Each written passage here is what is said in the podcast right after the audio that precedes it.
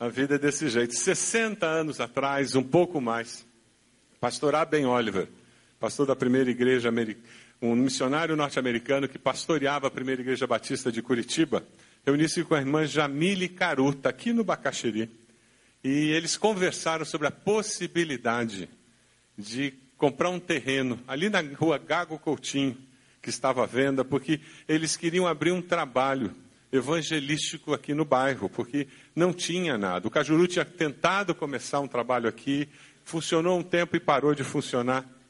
E porque eles escolheram fazer alguma coisa, um grupo de jovens, uma união de mocidade. Quem lembra o que era a união de mocidade aqui? Você acabou de se delatar. Você falou sobre a sua idade agora. Uma união de mocidade lá da primeira igreja batista de Curitiba assumiu a responsabilidade por aquele ponto de pregação. Lembra como funcionava ponto de pregação?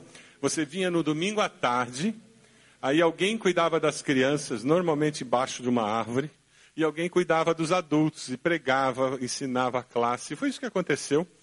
Foi interessante porque o meu sogro e minha sogra, que eram namorados na época, eles fizeram durante anos esse trabalho aqui no Bacaxiri. Eles não podiam imaginar que um dia a filha e o genro iam estar aqui nesse trabalho. Mas aquela união de mocidade, aqueles jovens, eles escolheram que naquele domingo à tarde, ao invés de estar fazendo qualquer outra coisa, eles estariam aqui nesse bairro pregando o Evangelho. E passado algum tempo, em 7 de setembro de 1959, 20 pessoas. Dá para fazer uma conta aqui? Vamos fazer. Eu vou pedir para ficar de pé, por favor. Um, dois, três, quatro, cinco, seis, sete. Vamos lá. Para ficar mais sete, oito, nove, dez, onze, doze, treze, 14, 15, 16, 17, 18, 19, 20. Essa era a Igreja Batista do Bacaxeri, há 56 anos atrás. Prazer em conhecê-la. Um grupo desse tamanho que congregava lá na Gago Coutinho, numa casa de madeira, que vocês já viram a foto, quem não viu vai naquele áudio entrada lá. Eles se organizaram como uma igreja batista na cidade de Curitiba. Esses irmãos escolheram que eles funcionariam como igreja e pregariam o evangelho na cidade de Curitiba e pregariam o evangelho nessa parte da cidade de Curitiba. Não é impressionante isso? 20 pessoas. Podem sentar, obrigado. É interessante porque hoje nós somos 2.700 membros. Por domingo aqui, nós temos aproximadamente 1.500, 1.700 pessoas que passam pelos nossos cultos. Temos duas mil pessoas nas células frequentando. É interessante porque no ano 2000, nós éramos aproximadamente mil membros e tomamos uma decisão ousada de sair de lá da Gago Coutinho e vir para esse prédio. E eu me lembro que a Gago Coutinho tinha 450 pessoas frequentando cada culto, mas nós já estávamos com quatro cultos cheios e partindo para o quinto culto quando nós íamos para cá. Mas aqueles irmãos que faziam parte da IBB naquela época escolheram. E a vida é feita de escolhas. Eles escolheram dar um passo de fé. E hoje nós temos essa propriedade. Já foi acrescentada a casa onde funciona a policlínica. Já foi acrescentada a propriedade onde nós temos a capela. E vai ser acrescentada a casa da tornearia ali, amém? E vai acrescentada uma outra casa que tem ali no canto. A comissão de 60 anos que é a quadra toda, né?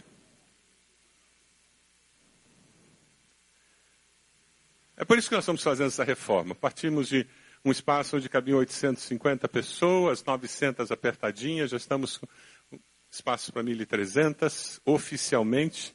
Se for muvucado, como diz o nordestino, dá para colocar pelo menos uns 1.600.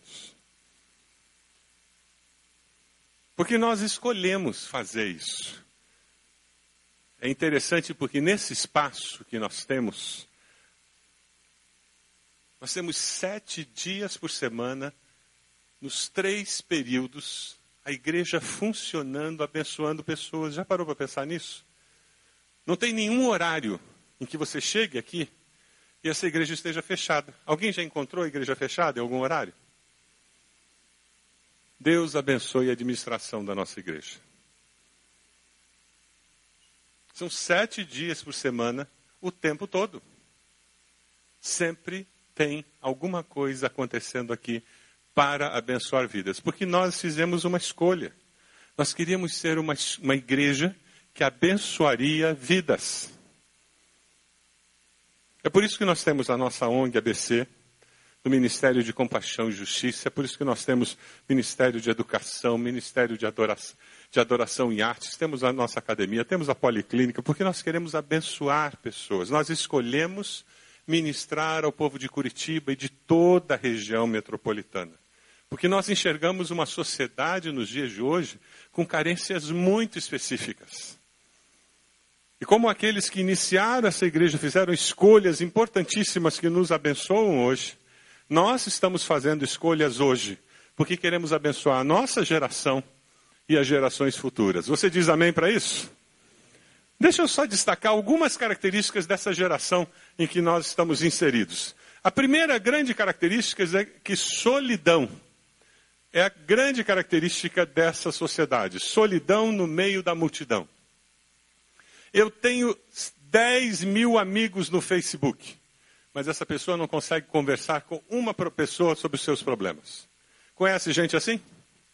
Que vive no Face, mas não tem um relacionamento significativo? que é conhecido de todo mundo, mas na hora que está deprimido, não sabe com quem pode abrir o coração. E quando procura alguém, descobre que aquele amigo não é sincero, porque ele está pouco ligando para os sentimentos daquela pessoa. Solidão no meio da multidão. É por isso que pequeno grupo é uma estratégia tão preciosa nesses dias, porque as pessoas estão perdidas no meio da multidão precisando desesperadamente de um ouvir empático, desesperadamente de alguém que diga: Eu me importo com você. Uma outra característica é que a grande família desapareceu. Quem cresceu no interior, particularmente, cresceu com a grande família. Eu estava num evento essa semana com pastores que moram no interior e e eles estavam confirmando que ainda existe naquela cidade pequena de 5 mil habitantes, 8 mil habitantes, que a pessoa sai do trabalho, passa na casa da mãe, toma um cafezinho, depois cumprimenta a irmã, porque a família inteira mora na mesma rua. E antes de chegar em casa, ele cumprimenta a família inteira. No grande centro, isso não existe. A grande família desapareceu. Quantos adultos veem os pais uma vez por semana quando vêm? Não é verdade? E se não marca para encontrar com a família, não encontra, não é verdade? Essa é a característica da sociedade moderna. Quantos adolescentes e jovens, forçados a ir no almoço de família, eles entram e muxuxam um negócio. Bom dia, boa tarde. Os avós nem ouvem eles dizerem boa tarde. E o que, que eles fazem? Muitas vezes, quando chegam na casa do avô e da avó, sentam numa cadeira lá no canto e ficam fazendo o quê? O tempo todo, porque estão solitários dentro do mundo virtual. Eles não entendem o conceito da grande família. Quando nós somos forçados a interagir com gerações diferentes, como acontece num culto público que a igreja propicia, quando nós somos desafiados a conviver, como no evento daquele da, da virada social em que várias gerações estavam interagindo, a igreja abençoa tremendamente a sua família.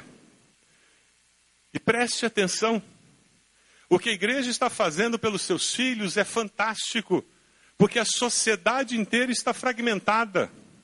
Se os seus filhos aprenderem a conviver com as gerações diferentes, eles estarão um passo na frente da sua geração quando chegar no mercado de trabalho.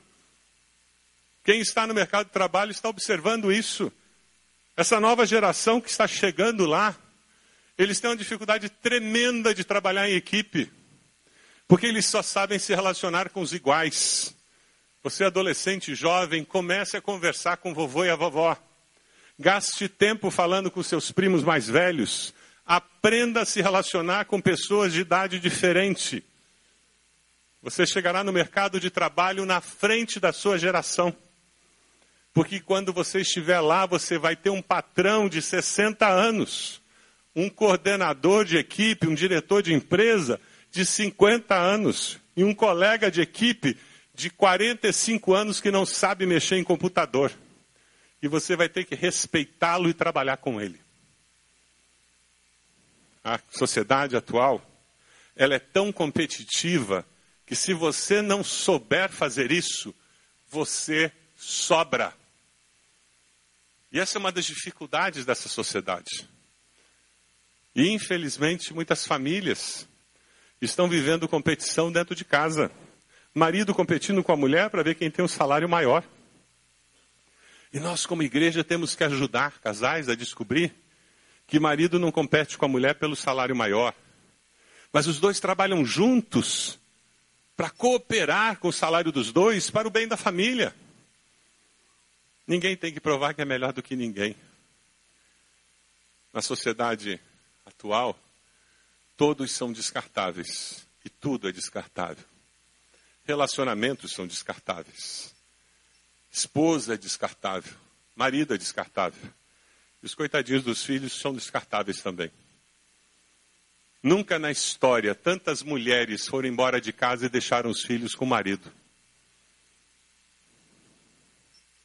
No passado sempre era o homem que tinha essa atitude. Infelizmente hoje nós temos visto muitas mulheres fazendo isso. É essa postura do descartável. Casamentos que acabam simplesmente porque ela não me faz mais feliz. Ele não me faz mais feliz. Como ser feliz fosse a razão de ser da existência humana. Essa sociedade moderna tem uma outra grande dificuldade, onde a igreja entra e dá uma resposta existencial para o ser humano. Resgata a sua identidade como imagem e semelhança de Deus a nossa sociedade é uma sociedade em que as pessoas perdem a sua identidade pessoal. Nós deixamos de ser a Maria, o José Paulo da Silva, o Antônio José. Nós nos tornamos 200, 470, 379 20. Ou 994, 875. Eu sou tão velho que meu, meu número de RG é só isso mesmo. Foi antes do milhão. E cuidado, porque se você esqueceu a senha, aí a coisa complicou.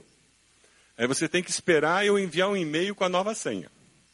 Provisória para você depois fazer uma nova. Que provavelmente você vai esquecer, porque ela vai ser uma das 300 senhas que você tem que lembrar. Aí eles mandam você fazer sempre uma senha nova e diferente para cada coisa, né? Quem é que faz? Todo mundo começa a repetir senha, não é verdade?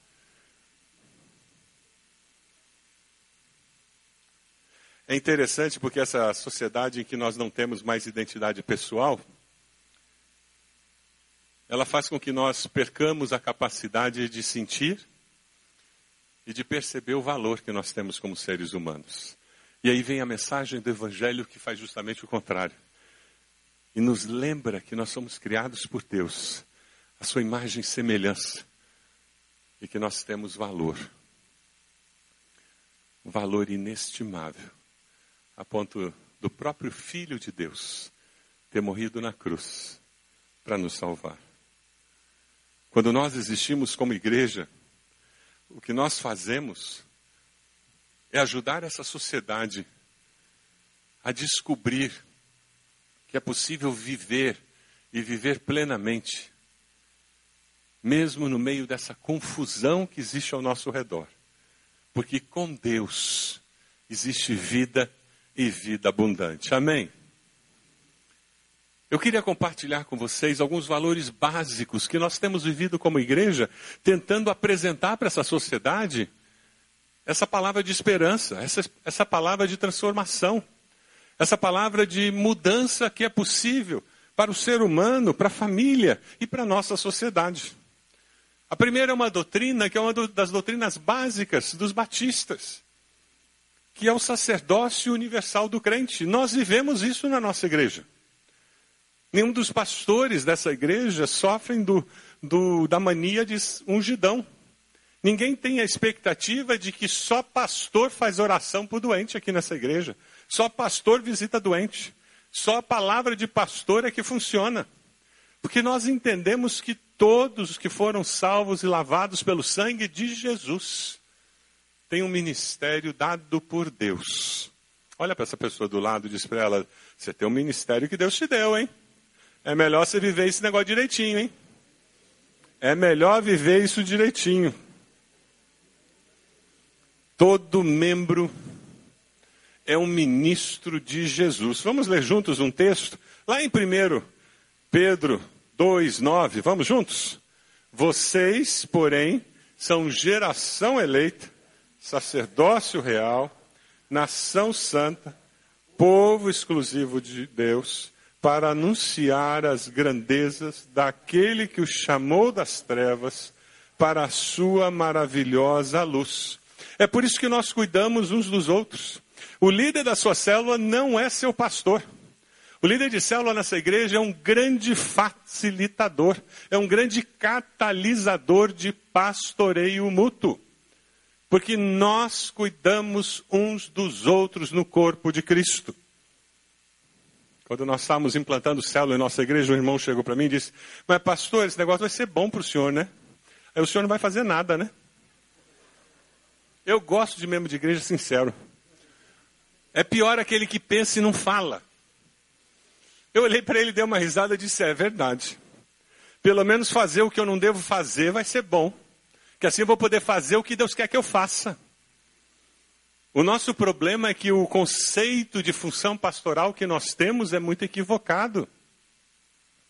O conceito de função pastoral de que o pastor é aquele que corre para tudo quanto é lado, visitando todo mundo, cuidando de todo mundo, é um conceito místico. E é um conceito do sacerdote da Igreja Católica Apostólica Romana. Não é o bíblico. É um conceito que vem da separação entre laico e sacerdote entre aquele que vem e assiste o rito religioso e o religioso está lá, no, tá lá no altar e ninguém pisa ali, porque aquele lugar é santo. Só o santo fica ali. Veja o que, que lá em Hebreus fala. A gente começa a resgatar esse conceito de uma maneira muito interessante. E consideremos uns aos outros para nos incentivar. Não é o pastor incentivar, não. É para nos incentivarmos ao amor, às boas obras. Não deixemos de reunir-nos como igreja, assim como o costume de alguns, mas procuremos encorajar-nos uns aos outros, ainda mais quando vocês veem que se aproxima o dia. Quando nós começamos a entender qual é a função de cada membro do corpo, aí fica mais fácil nós entendermos qual é a função daqueles que são separados do corpo de Cristo para liderar espiritualmente o corpo de Cristo. Lá em Efésios 4, 11, isso fica muito claro. Quando nós vemos os dons que Deus deu para esses que são chamados para liderar.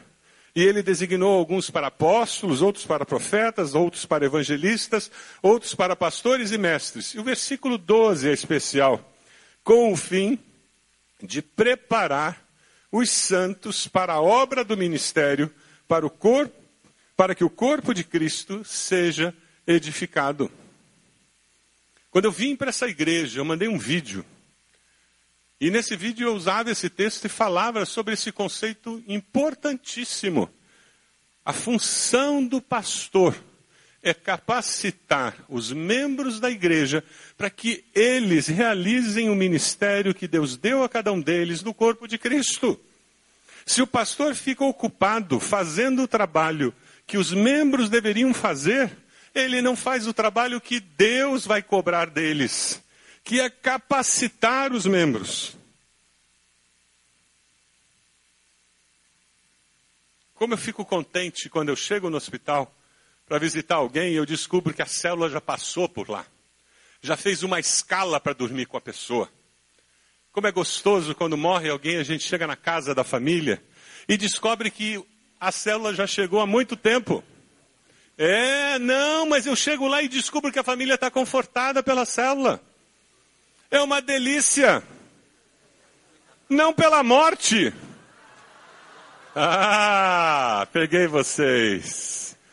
Mas pelo exercício do corpo, confortando o corpo, ministrando para o corpo. É interessante porque o diabo tenta inverter o processo. E ele tenta fazer com que fique todo mundo parado dizendo: será que o pastor já foi lá?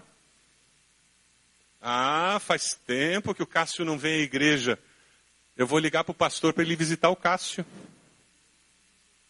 Se eu estou percebendo que o Cássio não veio à igreja, é porque Deus quer que eu vá lá no Cássio, quer que eu ore pelo Cássio, quer que eu faça alguma coisa pelo Cássio, meu Deus. Por isso que Deus fez com que o Espírito Santo me lembrasse que o Cássio não veio à igreja. É interessante porque uma vez um irmão chegou para mim, pastor, eu acho que o senhor tem que saber disso. E eu virei, e tem, tem uns dias que você está com a telha meio torta. Tem isso? Acontece isso com vocês? Comigo acontece de vez em quando, eu dou umas respostas, depois eu digo, podia ter respondido diferente. Pastor, o senhor tem que ficar sabendo disso. Eu virei e disse, é, por que, que eu tenho que saber, meu irmão? Ah, porque o senhor é pastor da igreja, pastor da igreja tem que saber de tudo. Eu virei e disse: Quem foi que lhe disse isso? Que eu tenho que saber de tudo. Ué, o pastor não tem que saber de tudo? Eu disse: Está na Bíblia? Aí que eu compliquei a vida dele. Ele disse: Mas o senhor não gosta de saber de tudo? Eu disse: Eu? Eu não. Eu já sei coisa demais, meu irmão.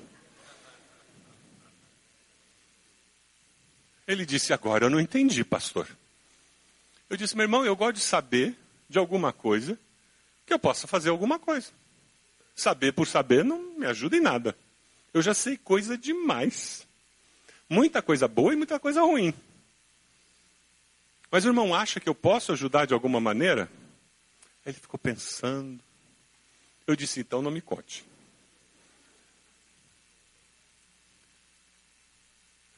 Quando nós nos libertamos, e na nossa igreja nós estamos muito, muito à frente do que muitas igrejas normalmente vivem. Nós temos descoberto a força do cuidado, do pastoreio mútuo. Nós temos descoberto como é bom na célula repartir o coração, um cuidar do outro, um ligar para o outro. O WhatsApp da minha célula essa semana foi maravilhoso. Uma irmã foi a São Paulo, a irmã na UTI, ela colocou o peso do seu coração ali no grupo do WhatsApp. Que gostoso ver as pessoas dando palavra de encorajamento. E no dia seguinte todo mundo queria saber como foi, porque ela tinha chegado em São Paulo, e dizendo que estavam orando. E no outro dia já pedindo atualização. É o corpo cuidando do corpo. Não tem preço isso. Quantas histórias nós temos ouvido? Quanta bênção você tem perdido? Se apesar de fazer parte dessa igreja, você tem resistido participar de uma célula. Eu não sei quais são as suas razões. Mas como seu pastor, como seu pastor, nessa noite, eu queria desafiar você a vencer essa trava no seu coração. Procurar um amigo, uma amiga, ou quem sabe um dos pastores, e dizer: Eu preciso de ajuda. Eu quero conseguir frequentar uma célula. E prepare-se para o derramar da bênção de Deus sobre a sua vida. Para descobrir como você vai ser cuidado e como você vai poder abençoar outras pessoas. Amém? Sabe uma outra característica de uma igreja como a nossa, que vive em células, que experimenta esse cuidado, é que nós descobrimos um conceito muito importante. A gente não precisa ter cargo para servir a Deus. Já descobriu isso? Quem é velho de igreja sabe o que eu estou falando, né? Não precisa de cargo, não tem ninguém aqui brigando para ter cargo. Porque o nosso conceito de liderança é líder servo. Uma igreja que cuida uns dos outros, descobre que quem lidera é servo. Esse é o modelo de Jesus. O líder servo. Lá em Mateus 23, Jesus disse: O maior entre vocês deverá ser o quê? Servo.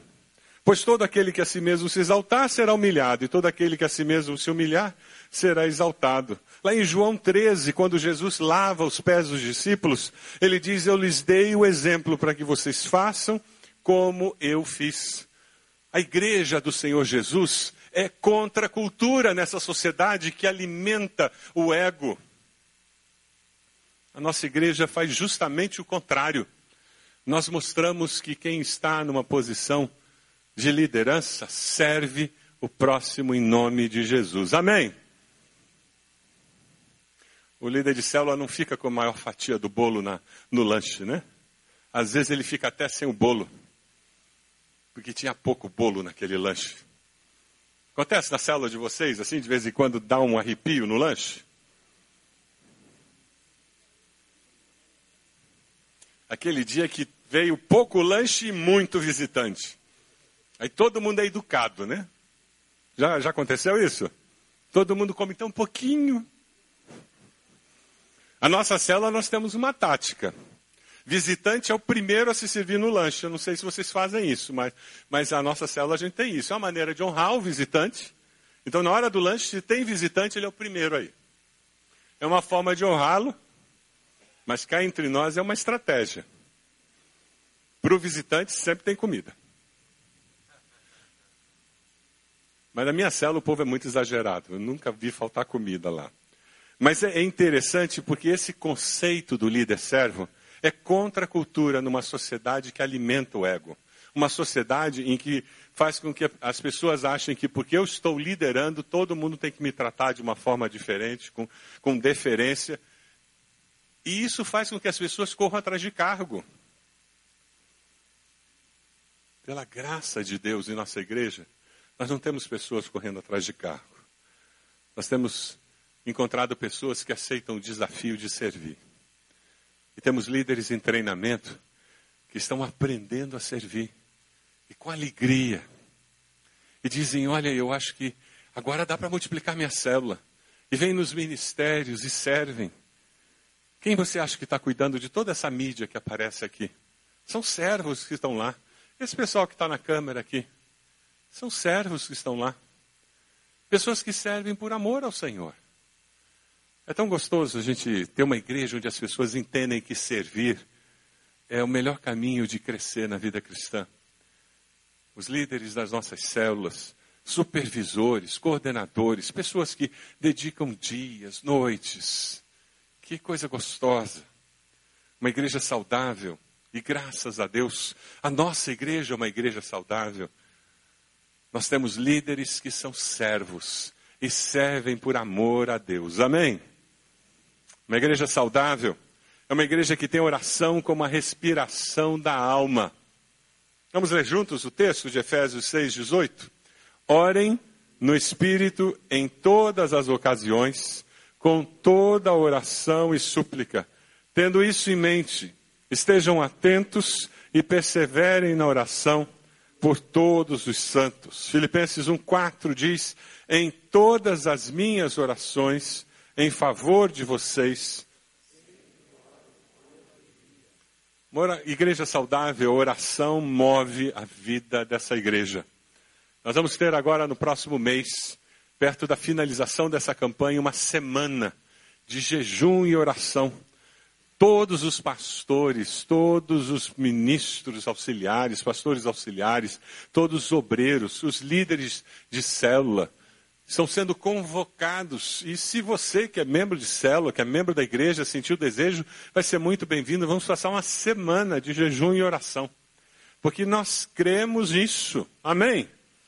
E uma igreja saudável, ela investe em oração. Se na sua célula oração é uma coisa assim, ampassant, Sabe aquela oração assim, rapidinho para acabar? Por favor, fale com seu líder e diga: pare de fazer esse negócio. Pare com essa brincadeira sem graça. Vamos gastar mais tempo em oração. Coisa boa quando a célula divide em grupinhos de três, dois, para compartilhar e orar. Aí o tempo vai, né? Aí parece que não tem, não tem relógio que segure. Como nós precisamos disso. Uma igreja saudável caminha de joelhos. É uma igreja que busca a Deus. E não é só na célula, não. Ela é em casa, por isso que nós temos o Clube da Bíblia. Quantas pessoas estão lendo a Bíblia no ano todo? Quantos casais, quantas famílias. E nós precisamos ter um tempo devocional regular. Porque é só assim que nós vamos ter saúde, como crentes em Jesus. E como igreja, nós vamos experimentar o mover de Deus na nossa vida e na vida da nossa igreja. Nós temos 56 anos de igreja. É muito fácil nós cairmos na forma, no rito, na aparência. Nós podemos ter tudo isso que nós tivemos hoje. Isso é só forma, só casca, só rito, sem essência. Mas nós não queremos isso, queremos? Nós queremos a presença de Deus transformadora nos nossos cultos. Amém? Queremos a presença do Senhor transformador em cada encontro de célula. Amém? Queremos que Deus esteja se manifestando nas nossas famílias, nos nossos lares, porque nós cremos num Deus presente. Amém?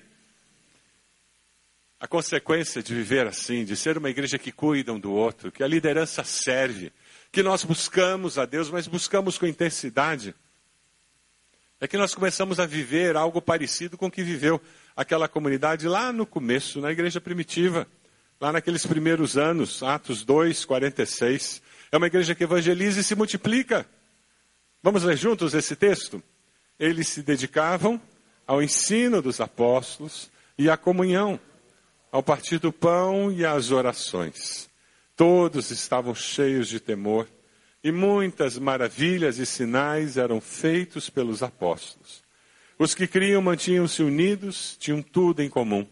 Vendendo suas propriedades e bens, distribuíam a cada um conforme a sua necessidade. Todos os dias continuavam a reunir-se no pátio do templo. Partiam pão em suas casas e juntos participavam das refeições, com alegria e sinceridade de coração louvando a Deus e tendo a simpatia de todo o povo. E o Senhor lhes acrescentava diariamente os que iam sendo salvos. Cada lar uma igreja. É assim que nós funcionamos. Nós vimos aquelas células ali e é assim. Qual é o endereço da IBB? Alguém sabe qual é o endereço da IBB? Pergunta a pessoa do lado aí. Qual é o endereço da IBB?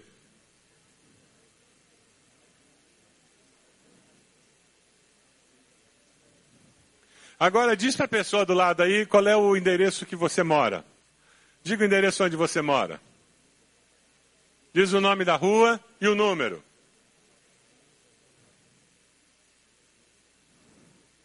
Sabe qual é o endereço da IBB? Esse endereço que você acabou de dizer agora. Não é Amazonas, não. Amazonas é o endereço do lugar onde a gente se reúne no domingo, onde acontecem muitas atividades durante a semana, é o endereço onde tem o escritório da IBB. Mas sabe, o endereço da IBB é lá na sua casa. É onde a nossa célula se reúne. O endereço da IBB é onde você está. Porque você é a IBB.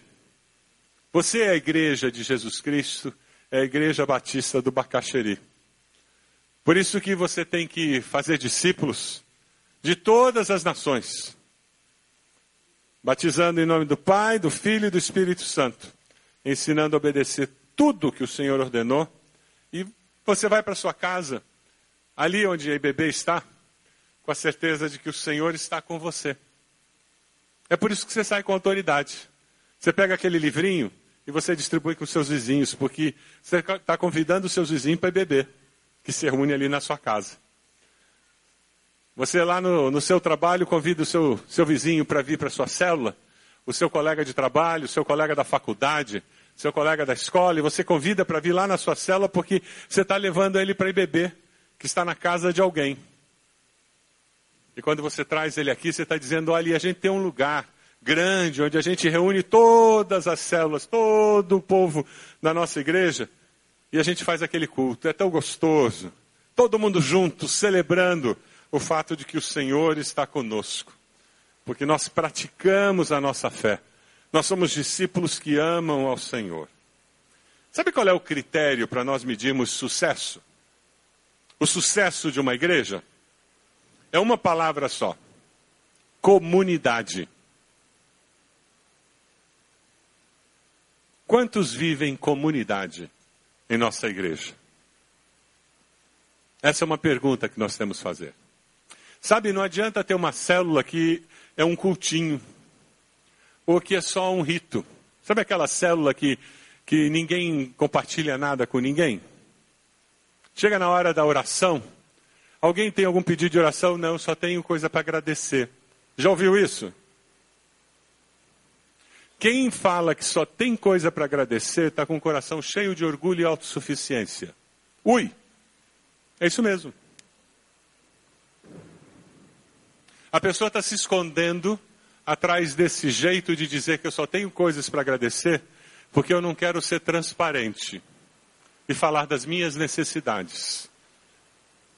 Quem no momento de compartilhar diz que eu só tenho coisas para agradecer, o que na realidade ela está dizendo, eu não confio o suficiente nessas pessoas para falar das dores do meu coração. Eu não confio o suficiente em vocês para falar dos desejos que eu tenho, das coisas que eu gostaria que Deus fizesse no futuro. Talvez eu não tenha problemas, e tem momentos na vida em que a gente não tem problemas, mas todos nós temos anseios, temos sonhos que precisamos colocar diante de Deus. Uma célula em que as pessoas não conseguem abrir o coração, precisa ter momentos de oração de joelhos. O líder, o líder em treinamento precisam gastar tempo de joelhos orando intercedendo para ter o mover de Deus na sua célula, quebrantando o coração das pessoas e gerando comunidade. Porque é quando vivemos em comunidade que nós cuidamos uns dos outros e confiamos uns nos outros. Dê uma olhadinha nesse vídeo que nos fala de pessoas que descobriram comunidade na nossa igreja e nas suas células. A partir do momento que eu comecei a frequentar a IBB e a célula, a minha vida mudou. Aumentou mais a minha fé. Eu sempre fui uma mulher de fé, mas Tipo, faltava alguma coisa para mim me apegar. Em meados de julho, eu tive uma crise renal, onde tive que ser internado às pressas. Na célula, foi depois que a gente começou a frequentar a igreja aqui, teve o convite da Valéria. No início eu só ia na casa dela, e depois comecei a ir na casa dos outros. Desde a minha locomoção até o meu retorno ao lar, a célula teve um papel fundamental. Então foi um acolhimento muito gostoso, algo que a gente realmente necessitava naquele momento. A partir do momento que eu comecei a frequentar, eu me sentia mais segura e eu tinha muitos conflitos na minha casa. Então, as pessoas têm as lutas, mas eu acho tão bonito que é uma união, um orando pelo outro. Eu senti muita paz na minha família. Deus veio só para abençoar a minha família, a minha casa. Hoje em dia, nosso relacionamento entre eu, meu filho e meu marido é outro. Como eles falam, acordar de manhã e saber que tem alguém orando por você é tão bom, né? Aquela corrente de oração. Em cada noite que eu pude que eu tive que ficar internado por não poder ficar minha esposa, um dos meus amigos, um dos meus irmãos de cela ficaram comigo. Na primeira noite ficou Samuel, na segunda noite ficou Rogério, na terceira noite ficou Wesley.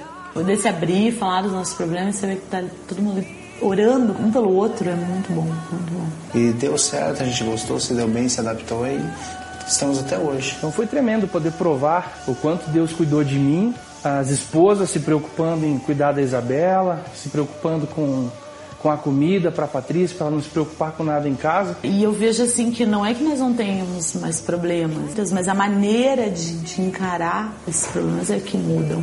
É algo que a gente precisava realmente. Sentir o abraço e o amor de Deus que Deus tem para nossas vidas através dos irmãos. Foi muito bom assim poder provar o amor de Deus comigo através da célula. Assim, sou muito grato. Já disse isso a eles, né? Mas fica o recado mais uma vez, né?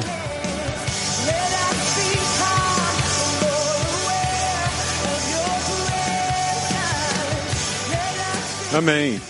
Isso é igreja viva, igreja do Senhor Jesus. Quando nós decidimos viver em células, nós escolhemos escolhemos priorizar os nossos relacionamentos. Relacionamentos uns com os outros e relacionamento com Deus. Algumas perguntas para você refletir. Você é um discípulo que cuida de pessoas? Você cuida de pessoas? Você já descobriu que essa é uma das tarefas que você tem como discípulo de Jesus? Uma das oportunidades incríveis que você tem de servir a Deus é cuidar de pessoas? Você deixa que os outros cuidem de você? Você é um líder servo que serve como Jesus serviu? Você tem um período de oração diário, um tempo com Deus em que você busca a Deus, coloca a sua vida diante de Deus e assim você tem abençoado a sua célula, a sua igreja. Você decide participar de uma célula na nossa igreja, quem sabe você não faz parte de um dos pequenos grupos da nossa igreja e hoje você está dizendo: Eu quero, eu preciso fazer parte de um pequeno grupo. Eu sinto que faz falta na minha vida pertencer a um grupo assim, onde eu posso amar e ser amado, eu posso cuidar e ser cuidado. Eu entendo hoje que é, é plano de Deus isso, que a gente tem esse tipo de experiência. Pastor, eu quero fazer parte disso. Você decide abrir sua casa para começar uma célula na sua casa. Quem sabe você vai ser alguém que Deus colocou no seu coração. Olha, pastor, eu, eu vou pedir que a minha célula me abençoe. Eu vou começar uma célula. Eu vou chamar mais alguém. Nós vamos iniciar uma célula do zero. Até já sei quem são as primeiras pessoas que eu vou chamar para começar essa célula comigo. Quem sabe você vai conversar com seu líder e vai dizer: Eu e mais um casal da célula, eu sei que nós podemos começar uma nova célula. E vai ser assim que você vai iniciar, abrir sua casa para isso. Você pode fechar seus olhos? Qual a decisão que Deus tem colocado no seu coração nessa noite? Nós vivemos uma sociedade muito confusa. Pessoas solitárias que têm 5 mil amigos no Facebook, que vivem pendurados no WhatsApp mandando mensagens, mandam fotos no Instagram o tempo todo, mas que não tem relacionamento significativo com ninguém e não tem com quem abrir o coração, não tem um ouvir empático. E nós, como igreja do Senhor Jesus, podemos ser esse ouvido pessoas que não têm família, e a família de Deus será a família deles. Pessoas que precisam descobrir elas não são descartáveis, mas elas foram criadas à imagem e semelhança de Deus. Elas são preciosas, amadas incondicionalmente pelo Criador. E você? será um instrumento de Deus para que elas se sintam assim. Você se dispõe a ser esse instrumento? Você deseja que Deus use a sua vida para que pessoas se sintam amadas, para que pessoas sejam cuidadas? Se você deseja fazer isso, coloque-se de pé. Onde você está?